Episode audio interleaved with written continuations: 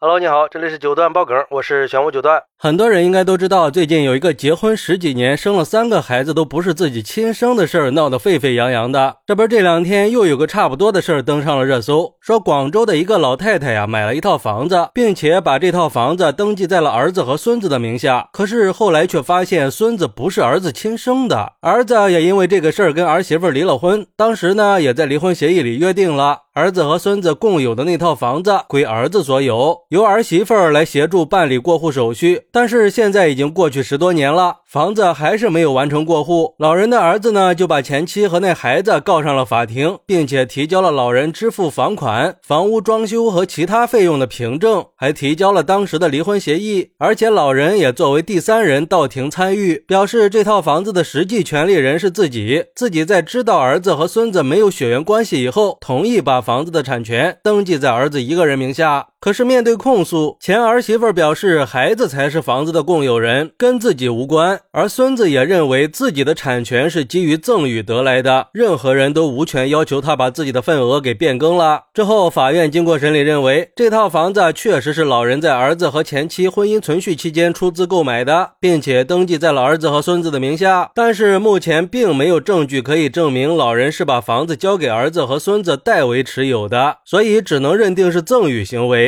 那基于赠与行为，也就只能认定儿子和孙子的共有房产不属于老人儿子和前妻的夫妻共有财产。而且根据物权法的规定，这个物权登记已经发生了法律效力。那老人的儿子在没有经过孩子同意的情况下，跟前妻在离婚协议里约定对房子进行处分，就属于无权处分。即便孩子当时是未成年人，作为法定监护人，在做出处分行为的时候，也不能损害未成年人的权益。所以，法院认为，老人的儿子以离婚协议的约定来请求前妻和孩子配合，把孩子名下的共有产权变更登记在自己的名下，缺乏事实和法律依据，最终判决驳回老人儿子的全部诉讼请求。哎，这争议点可就出来了。相信很多人都会认为，既然都不是亲生的，怎么可能还霸着别人的房子呢？就像有网友说的，为什么这样也能得到法律支持呢？人家的财产是留给自己的直系后代的，而且这个男子已经白白养了孩子十几年，现在还要把老人一辈子的积蓄分给这个跟自己毫无关系的孩子，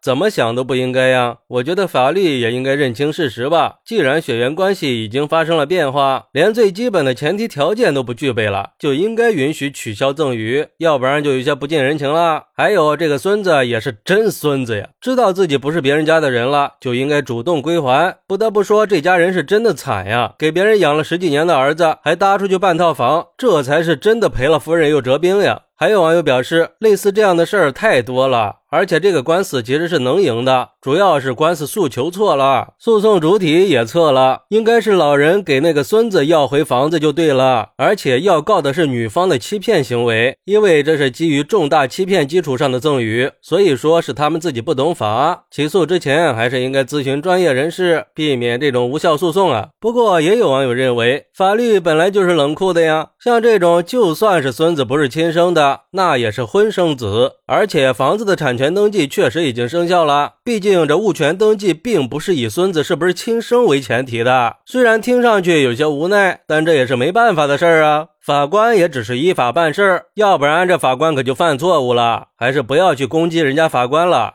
法律认可的是法规，而不是血缘关系。哎，这句话听上去很冰冷，但是好像也确实是这么个理儿。而且我觉得这个案子呀，它不光是一起财产纠纷，它牵扯到了婚姻家庭、血缘、法律和情感关系这些复杂的问题。毕竟这种事儿，它是老人不能提前预料的。虽然说这个结果确实有些不太人性化，不过我觉得不管这个判决对不对，法律应不应该灵活运用，这个事儿都是值得让人深思的。在这个充满背叛和无奈的事情里，反映出了。在婚姻里，信任和诚实的重要性，并且是在告诫我们一定要珍惜和保护好自己的婚姻和我们身边的人。当然，也希望可以呼吁有关部门加强对家庭关系的关注和干预，制定更完善的相关法律法规，可以更公平公正的解决类似似的纠纷。好，那你认为老人买房子登记在孙子名下，后来发现孙子不是亲生的，可以要回房子吗？快来评论区分享一下吧！我在评论区等你。喜欢我的朋友可以点个订阅，加个关注，送个月票，也欢迎订阅收听我的新专辑《庆生新九段传奇》。我们下期再见，拜拜。